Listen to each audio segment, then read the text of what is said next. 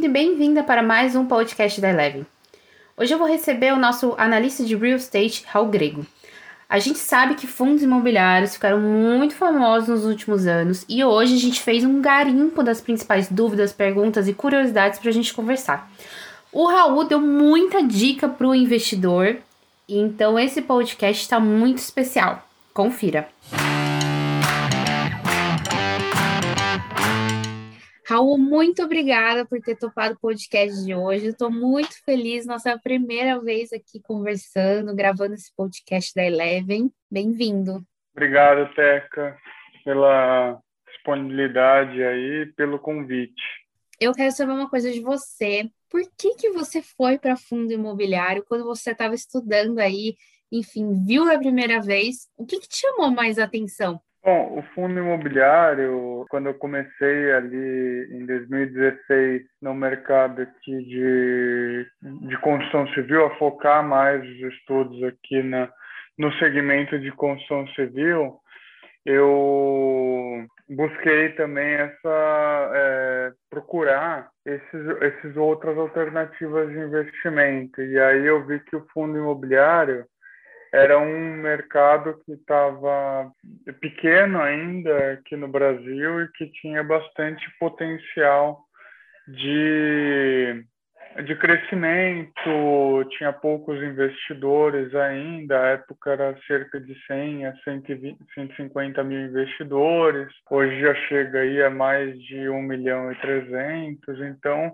eu vi que era um mercado que trazia acessibilidade para o investidor de imóveis, de imóveis bastante grandes, de, com muita segurança e que poderia ali ser uma alternativa de investimento. Então a gente é, se diferenciou aqui é, fazendo uns estudos mais aprofundados de cada um dos fundos e trazendo aí uma visão qualitativa do, do dos ativos, do, do gestor, e aí vem de todo esse crescimento. Tem uma dúvida, que eu acho que quem está escutando também deve ter essa dúvida. É, a gente sempre escutou que ter um imóvel, colocar em aluguel, era uma forma de uma renda extra, e de um tempo para cá, esse discurso ele mudou. Então, comprar um apartamento, colocar ele em aluguel, por exemplo, você acha que é arriscado? Qual que é o, o risco e vantagem? Assim? Você pode explicar para gente? Tem algumas diferenças, né, entre comprar o apartamento e você entrar no mundo aí dos fundos imobiliários, né? Assim, são investimentos bastante diferentes, porque geralmente num, num apartamento, num imóvel, numa casa que você vai comprar para alugar, é um investimento bastante alto, até no início que você precisa fazer para comprar esse apartamento, fazer reforma ou não e depois alugar. Talvez um apartamento aí médio aí de 500, 600 mil reais para depois alugá-lo. Enquanto que no fundo imobiliário você tem essa vantagem de de começar aí com poucos recursos. A partir de 100, 200 reais, você já começa a investir nesse mercado imobiliário.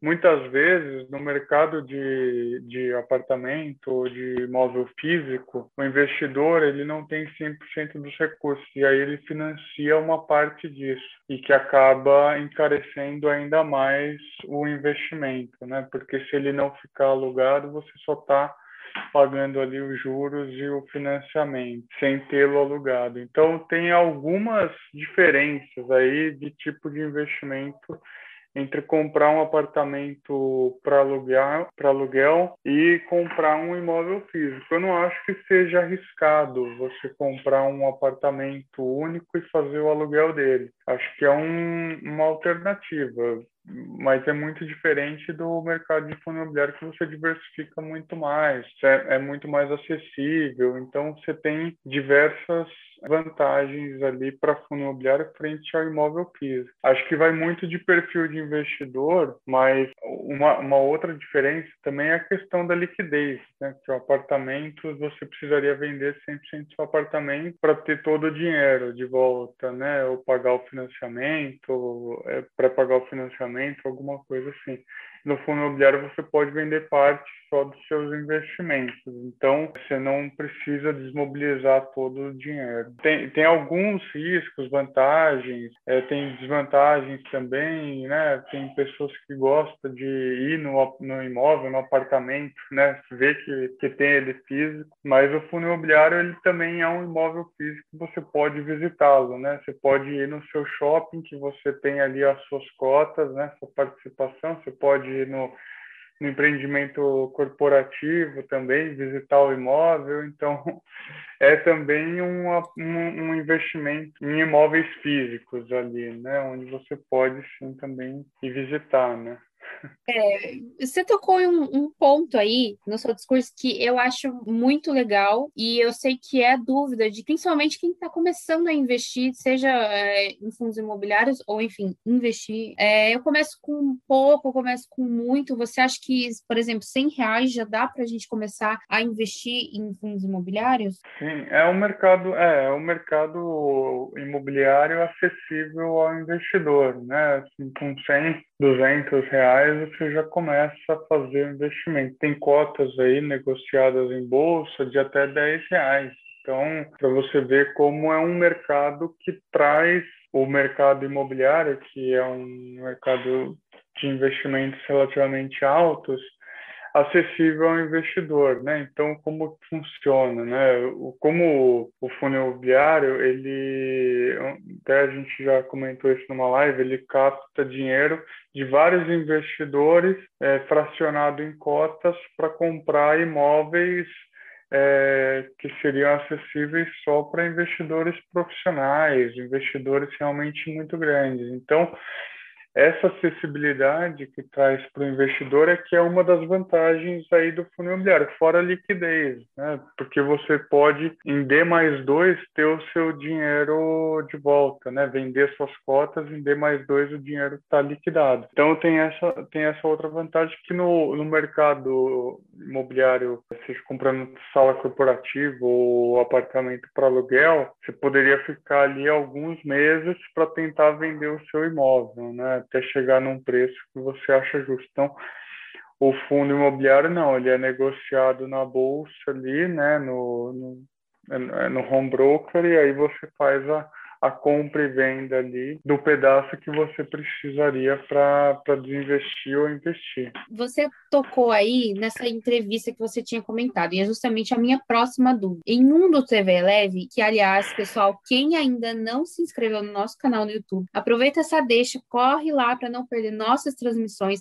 TV Leve acontece toda quinta-feira às três e meia. Voltando aqui, você trouxe uma apresentação em um desses TV Elevens que era, era muito interessante, que era o fluxo de dinheiro que acontece nos fundos imobiliários. Queria saber se você pode falar para a gente, já que não pode mostrar, né, esse fluxo que você tinha trazido para a gente. Como que funciona isso é muito interessante, né? Porque, assim, geralmente, né, você tem ali um gestor, um, um gestor que tem uma ideia ali para comprar alguns ativos ou tem algum contato que apresentou ali uma oportunidade de investimento, então vai comprar ali participação, por exemplo, em um shopping.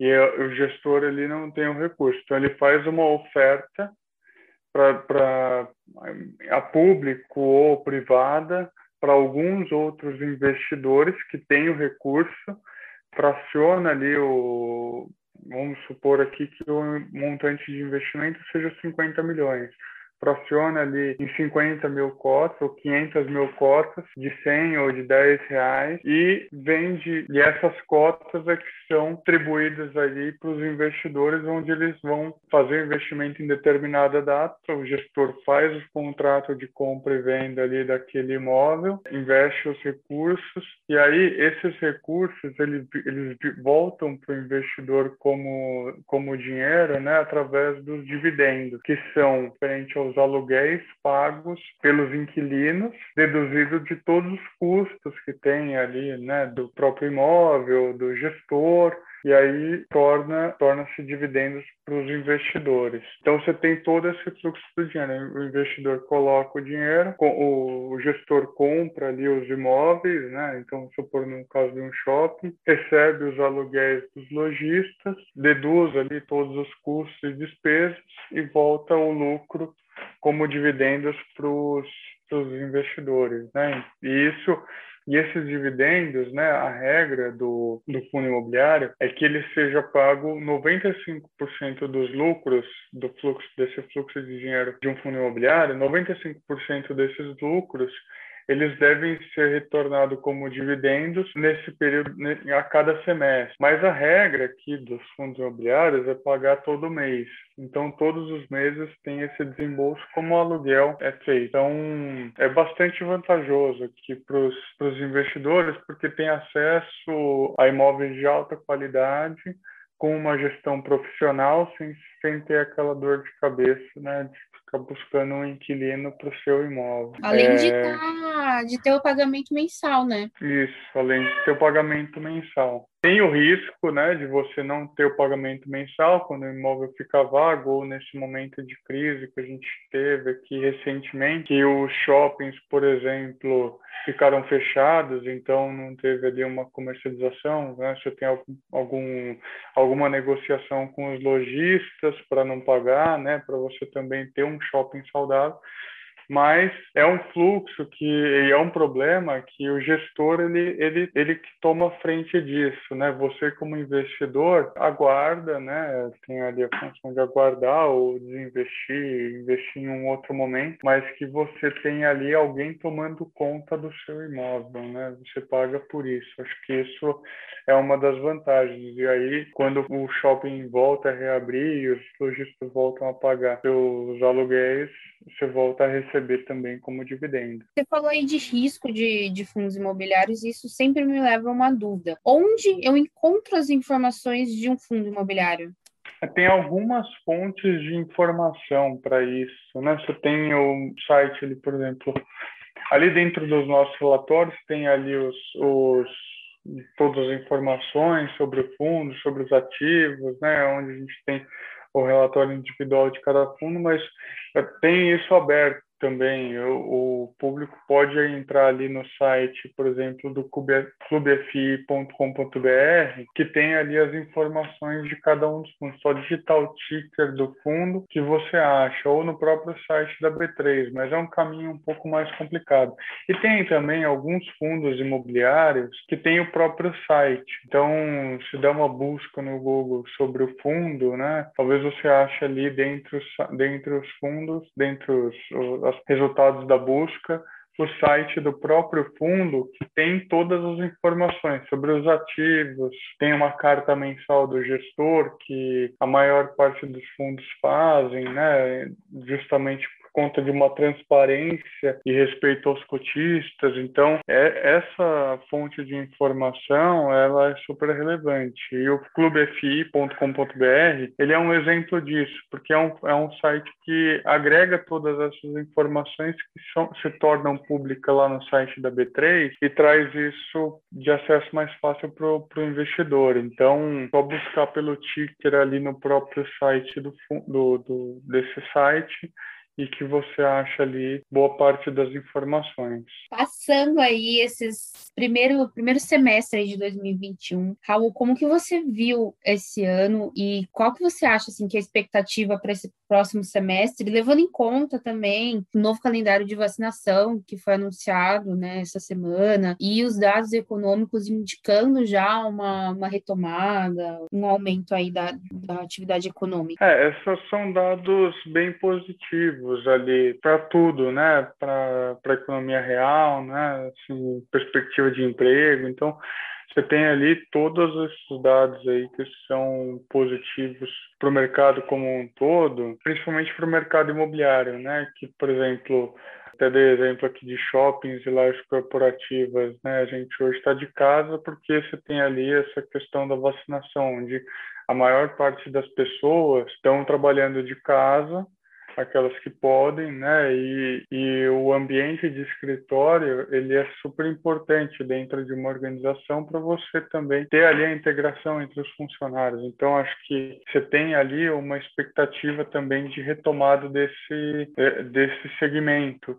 É assim que tiver ali a vacinação ali plena como está ali no calendário, né? Acho que no ano que vem a gente vai ver isso de maneira mais efetiva, né? Assim, as pessoas realmente voltando para o escritório, a economia voltando ao normal. É, assim a gente espera, mas você tem ali, por exemplo, shoppings é, voltando a reabrir, por exemplo, os dados de maio, né, do Dia das Mães, né, que teve ali o Dia das Mães, foi um dado super forte ali de crescimento de vendas, não só em relação ao ano passado, que o shopping estava fechado, mas em relação a 2019 também, né, ali muito perto do que foi os dados de 2019. Então, isso já traz ali um sentimento de retomada mesmo da atividade, de todos os serviços. Então, é, a gente tem aqui uma expectativa para o segundo semestre bastante positiva. O primeiro semestre ainda foi muito desafiador, por conta da segunda onda ali, uma lentidão na vacinação, né, porque tinha pouca disponibilidade da, da vacina, mas a gente espera aí que um segundo semestre seja mais positivo ainda e, e, esses dados aí da economia aí do PIB que foi que foram divulgados aí nesse início de semana foram bastante bastante positivos, surpreenderam o mercado. Né? Pensando em um dado econômico específico, a gente está vendo aí uma alta da, da Selic, né? Os comunicados do Copom eles já estão já estão mais duros em relação ao aumento. É, eu quero saber duas coisas: qual que é o lado bom para o investidor e qual que é o lado ruim para o investidor? A gente tem essa esse panorama? Claro, essa é uma dúvida é, que sempre vem, né? Quando a Selic sobe, você tem ali uma expectativa de ah, o que, que vai acontecer com o imobiliário. Quando a Selic cai também, né? O que está acontecendo com o imobiliário. O que a gente é, vê assim na prática, né? Assim, o mercado está amadurecendo mais, né? Já está mais mais maduro. Percebe-se que o que os fundos imobiliários eles tem uma dinâmica um pouco diferente do que é a Selic aí, de fato, né? E ele tem uma, uma dinâmica muito alinhada com o seu mercado, que é o mercado imobiliário. Então, essa expectativa de retomada aí, de economia, esses dados de perspectiva para frente, eles são mais importantes até do que o os comunicados aqui de, de Selic, né, os aumentos ou baixas aí de taxa de juros. Mas eles ainda assim impactam um, um extrato aqui do mercado de fundos imobiliários. Então, o mercado que tem ali, por exemplo, os fundos que têm lajes corporativas, galpões logísticos, shoppings, hospitais, que tem esse tipo de, segmento como locatário, né, como ativo do fundo, esses são menos impactados porque você tem ali uma dinâmica do próprio aluguel, né? E aí a gente tem aqui como balizador, né, uma expectativa de uma taxa, é, uma taxa longa ali, por exemplo, o que a gente gosta de comparar é quanto seria para quanto que eu recebo de fundos imobiliários versus quanto que eu receberia numa NTNB de duração relativamente longa. Então, é uma, é uma perspectiva né, de, de investimento realmente de longo prazo, porque você compara títulos longos do governo de juros, é, de renda fixa, versus fundos imobiliários que têm imóveis ali com aluguéis no, no longo prazo para comparar. Então você tem uma comparação relativamente semelhante. Enquanto que nos fundos que investem em CRIs, esses têm ali um impacto mais significativo, porque os fundos de CRI, eles investem ou em títulos atrelados à inflação ou em títulos atrelados ao CDI. E com o aumento da taxa Selic, a, a, rentabilidade do CDI também aumenta. Então, esses fundos que têm esses títulos, eles tendem a retomada aí, né, nesse, nesse aumento de taxa de juros, eles tendem a aumentar os dividendos também. Tem que separar, né, esse mundo aqui de fundos imobiliários em várias quebras, porque tem que ser olhados de maneiras diferentes e tem que ser comparados também com, com ativos semelhantes ou que trazem ali uma relativa comparação mais justa do que simplesmente pegar ali o dado da Selic e comparar com tudo, né? Acho que também não, não, não é tão justo você fazer isso.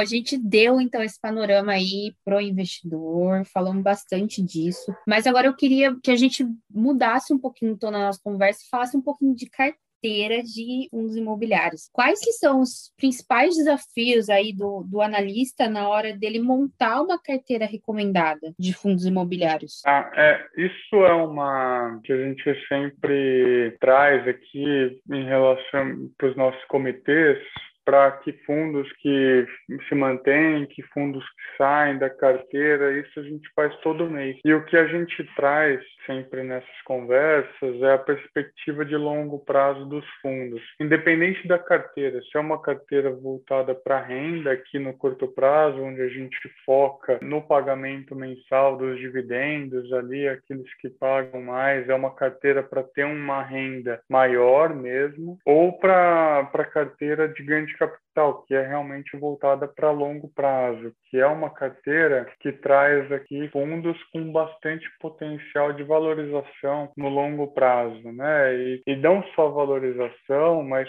perspectiva de resiliência dos ativos. Então, independente do cenário daqui três ou quatro anos, esse ativo ele vai estar tá, tende a ter uma demanda maior do que outros ativos. Essa é a perspectiva que a gente tem, tenta trazer para carteiras de fundos imobiliários recomendadas. E independente da, da, da carteira, por que, que a gente sempre olha para longo prazo dos ativos, dos fundos? Porque é um investimento que tem essa característica de longo prazo. Você não compra um apartamento para daqui um ano, para aluguel, para daqui um ano você vender esse apartamento, né? Você tende a ficar com esse apartamento durante 5, 10 anos. Aí para depois você, se, se algum dia você precisar de dinheiro, você vender ele. Senão você fica até por mais tempo, né, com esse aluguel. Então, essas características aqui e pela facilidade, acho que o desafio tá, né, pela facilidade e liquidez do mercado de fundos imobiliários,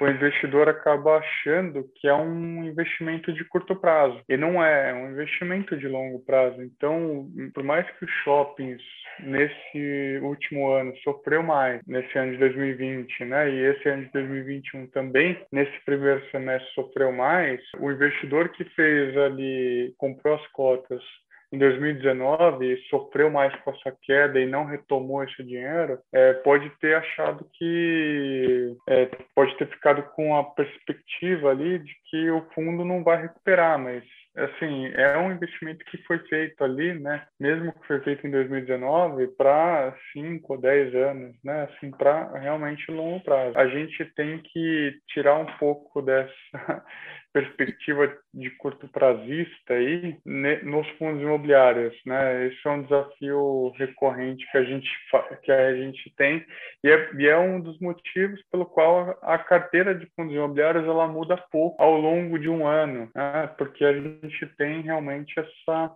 expectativa aí de resiliência dos ativos dentro daquela estratégia. Acaba sendo um desafio e agora, né, mais do que nunca, uma dica, né, que fundos imobiliários é muito interessante a gente pensar no longo prazo, né? Isso, exatamente, porque é, é como eu comentei, né, você não compra, por exemplo, uma sala comercial para alugar para uma empresa e aí você comprou, conseguiu a locação aí de cinco anos e vender, né, assim, você não tem essa expectativa aí de vender em seis meses aquela sala, né? Você vai ter essa sala aí comercial ou apartamento para aluguel durante cinco, dez anos, não sei. Né? Depende de como foi feito e como foi pensado aquele investimento. Mas acho muito difícil quem toma essa decisão de comprar um apartamento para alugar querer vender ele em seis meses. Acho que isso não acontece. Então não deveria acontecer em fundo imobiliário também. A não ser, né, claro, que mude muito a perspectiva, né, de um de seis meses para cá, né, do daquele fundo ou daquele segmento específico. Mas por isso que é importante o estudo do fundo, o estudo dos ativos, o estudo da, das loca, do, dos locatários que tem ali naquele fundo antes de você fazer o investimento, para você não correr esse risco de, de fazer um mau investimento, é, achar que está tá fazendo um bom investimento e daí seis meses você vê que fez um investimento ruim e tem que desfazer daquele investimento porque você não é, não estudou previamente aquele ativo, né? Então tem é, é importante você fazer esse estudo, né? Ter é, as informações antes de investir para depois para você entender qual que é a perspectiva daquele, daquele fundo. Até posso dar um exemplo aqui, rapidinho, né? Claro. também, rapidinho aqui, acho que eu vou fazer um exemplo aqui. Tinha um fundo que tinha como único locatário a Petrobras num ativo no Rio de Janeiro. E a Petrobras já tinha sinalizado que ia é, acabar aquele contrato e não ia renovar, é, já, já ia rescindir aquele contrato é, no início de 2019. E aí, durante um ano, ela ficou no, no contrato, pagou o aluguel, a multa, e em 2020 saiu do ativo. Quem fez a compra desse fundo no mês de 2019, achando que era um bom investimento, porque tinha a Petrobras ali, não viu o filme, né, o que estava acontecendo com o fundo, fez um mau investimento, mas por falta de informação, né? Por falta de conhecimento. Então, por isso que é sempre importante você ter esse conhecimento prévio do que está acontecendo com o ativo, do que está acontecendo com os contratos, se tem algum contrato para sair, algum ativo para entrar, né, novo, o que está acontecendo com o fundo antes de fazer o investimento. Pensando nesse, não nesse mau investimento, mas numa dica na hora de montar uma carteira, quais que são os pilares para uma carteira eficiente? Bom, um dos principais pilares aqui que a gente é, sempre conversa aqui com investidores e tem isso exposto aqui nas nossas carteiras recomendadas é a diversificação setorial. Ter sempre, é, independente do momento, e aí a gente pode começar a falar sobre ciclo né, de imobiliário, independente do, do foco do investidor, se é renda ou ganho de capital, é você ter ali dentro da sua carteira uma boa diversificação em fundos de CRI, em fundos de lajes corporativas, em fundos de shopping, em fundos de galpão galpões, você sempre ter ali pelo menos essas quatro, esses quatro segmentos que são os maiores que tem hoje no mercado, mas tem outros segmentos crescendo, por exemplo, residencial, fundo de agro, é, fundo de renda urbana.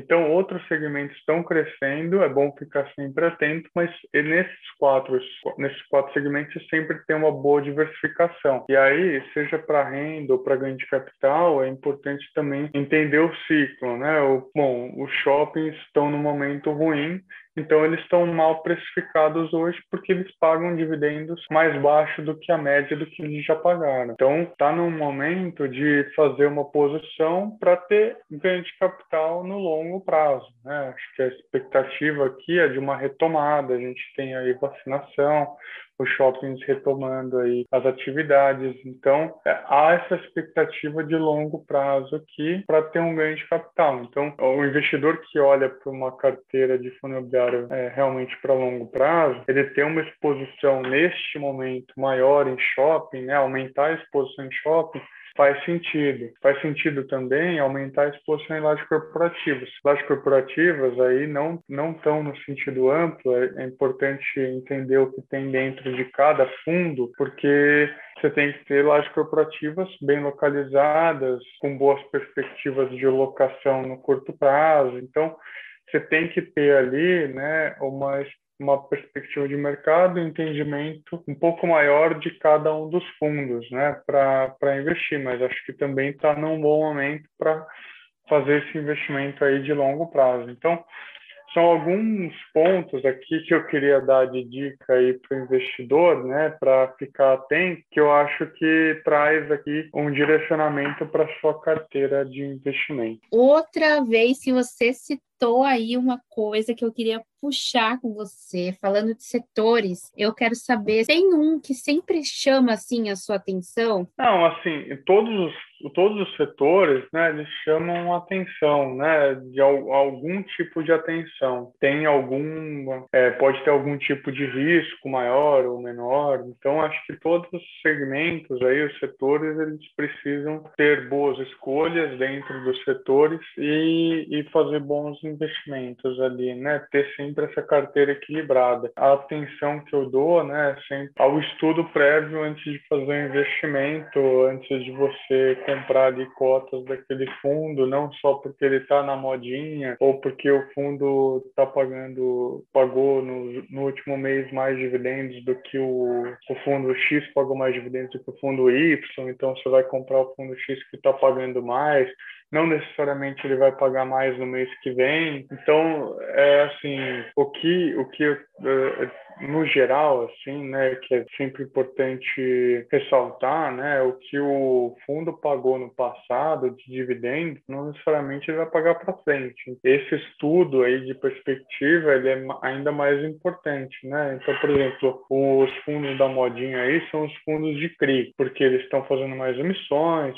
estão pagando mais dividendos, e aí você tem que entender o que está dentro da carteira dos fundos. Por que, que eles estão pagando mais dividendos? Na maioria do, dos casos, é porque tem uma exposição maior à inflação. Então, a inflação, a inflação está aumentando. Você tem aí IPCA, principalmente o IGPM, então os fundos que estão mais posicionados no IGPM, eles estão pagando muito mais, mas você tem um risco maior também, né? Assim, é essa questão dos indexadores aí, ela é super importante e de ficar atento aí é, para o investidor não achar que o fundo que tem uma exposição maior em GPM, ele vai ficar bem para sempre. Não é uma verdade, né? A gente sabe que o GPM está na, nas máximas e pode, pode causar um problema na ponta lá, né? E causar um problema para o CRI em si. Então, tem que ficar bastante atento e equilibrar bastante o risco, né? Não ficar empolgado aí com um dividendo maior e, e ficar aumentando posição em um fundo que tem um risco maior também. Eu acho que essa dica que, que você deu aí, ela é muito importante não só para fundos imobiliários, mas para investimentos em si. No momento que você, que o investidor, ele está perdendo sono, ele não está confortável com o que ele está posicionado, certo? Então, ter esse estudo prévio, essa, essa recomendação, enfim, acompanhar o que você está investindo é muito importante em fundos imobiliários, em ações, enfim, no que você for investir. Falando aí um pouquinho da carteira é, de fundos imobiliários da Eleve, eu queria tocar em dois pontos. Para quem ainda não teve a oportunidade de ver uma das sugestões da carteira que o Raul produz, ela tem um, um, uma característica que eu acho que é muito interessante. A sugestão da carteira ela também leva em conta o valor investido. E eles fazem diversos valores, enfim, eu acho isso, isso muito legal, porque acaba contemplando todo tipo de investidor, aquele que investidor que tem pouco recurso até o que tem bastante recurso. E eu quero saber como que anda a rentabilidade dessa carteira. Isso, isso é importante, né, Teca, porque o, o aquela ori a orientação que a gente dá para tamanhos de investidores, né, e ali acumulando patrimônio e sempre buscando ali uma característica de, de investir, né, de reinvestir pelo menos os dividendos, ou se o investidor não vai reinvestir os dividendos, vai utilizar ou colocar mais recursos ali dentro dos fundos imobiliários, acho que tem depende de cada um para fazer a sua gestão do, do recurso. Mas ali o que a gente coloca, né, assim, é para o investidor que está ali colocando os primeiros passos. Qual que é o montante ideal ali que ele deveria ter dentro de um fundo? É claro que é, dentro daquela carteira, se o investidor tiver mil reais, ele vai poder fazer montar exatamente aquela pizza que a gente tem ali de, de fundos imobiliários. Mas também não é tão interessante, né, você ter só, assim, 100 mil, 100 ou 200 reais em cada um dos fundos, né? É sempre importante você estar tá com essa perspectiva de crescimento de patrimônio. Então, é isso que a gente traz naquela recomendação ali de tamanho de investidor ou montante que você vai investir dentro do segmento de fundos imobiliários. Aí fica a critério do investidor, né? Montar a partir de mil, dois mil reais aquela carteira bem diversificada ou ir seguindo aquelas nossas sugestões conforme ele vai investindo mais dentro do, do segmento. Isso até eu quis explicar até um pouco mais isso porque é uma dúvida que às vezes vem aqui dos investidores, né? Se com 100 reais eu consigo investir em fundo imobiliário, por que eu já não diversifico de cara, né? Eu já não desde o, dos meus primeiros mil ou dois mil reais primeiros passos eu já não vou diversificando assim, fica a critério de cada um fazer isso. Mas a gente gosta de colocar ali esse, esses montantes, né, para o investidor ter como orientação, né, qual é o objetivo dele para aquele para aquela carteira específica, tá? tá? Mas em relação a, então isso é importante a gente explicar, né, porque isso é uma dúvida que o investidor vem, né? assim a gente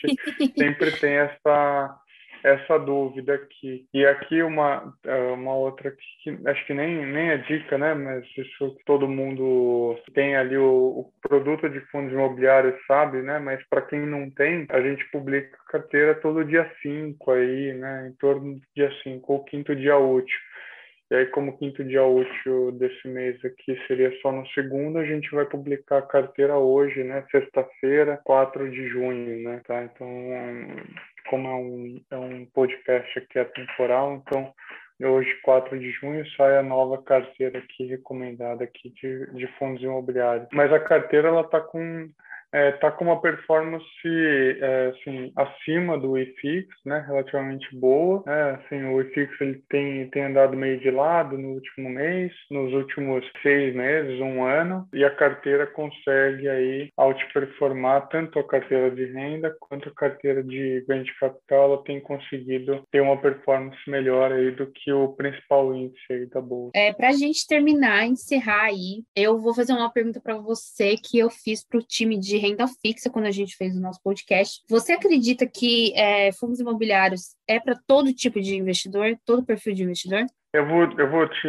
responder, né? Porque isso é uma dúvida, é, é super importante, porque é, o que, que é o fundo imobiliário, né? São imóveis, né? E aí, é, o que, que o investidor ele precisa ter na carteira, na, na, na, cabeça dele como patrimônio dele? A casa dele é um imóvel que ou, ou ele aluga, né? Ou ele tem a casa própria ali e está dentro do patrimônio dele, né? E aí já, já entra como parte do mercado imobiliário. Eu acredito que os fundos imobiliários, assim, o investimento em fundos imobiliários, entendendo essa característica aí de longo prazo, ele seja para qualquer investidor, tá? Porque é, se ele é, investe ali no próprio imóvel, né, onde ele vai morar, ou compra um, tem pretensão, né, de comprar um, um outro apartamento para alugar, isso já mostra que ele é um investidor que poderia, ao invés de comprar um segundo imóvel para alugar, comprar cotas de fundos imobiliários. Ou então,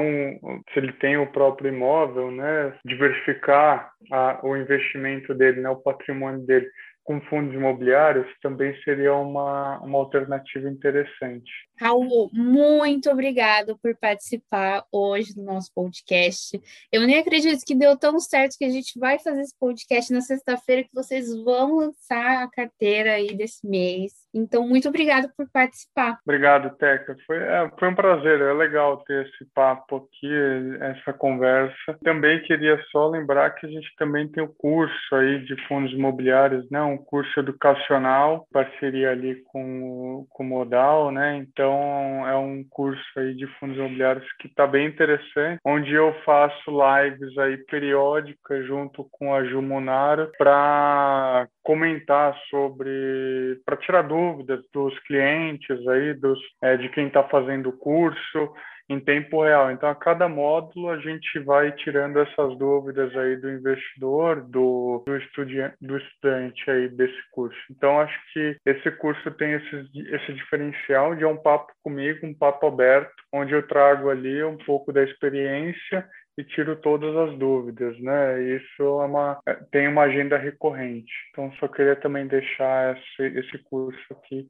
que é um curso bem interessante aqui de fundos imobiliários. Gente, eu já comentei aqui nesse podcast, eu comecei a, investir agora e eu comecei também faz pouquíssimo tempo no mercado financeiro. Eu fiz esse curso, aliás, estou fazendo, ainda não, não acabei. E ele é um curso muito bom, então também fica realmente de dica. Fiquei muito feliz que você comentou, Raul. Realmente, ele eu acho que traz um educacional muito, uma base muito boa para a gente começar a entender, pensar no, no mundo do, dos investimentos além a, também quem já investe, acho que é interessante fazer para sempre a gente ter essa base sólida para a gente começar a investir. É, também queria dar uma dica aí para o pessoal, para quem não conhece o produto de fundos imobiliários da Eleven, a gente tem um diferencial que eu acho muito legal, que é o raio-x dos FIIs, que indica a recomendação clara se é venda, se é neutro, se é compra, o preço-alvo dos ativos que a Eleven cobre. Também fica aí uma dica para vocês. Gente, muito obrigada e até a próxima.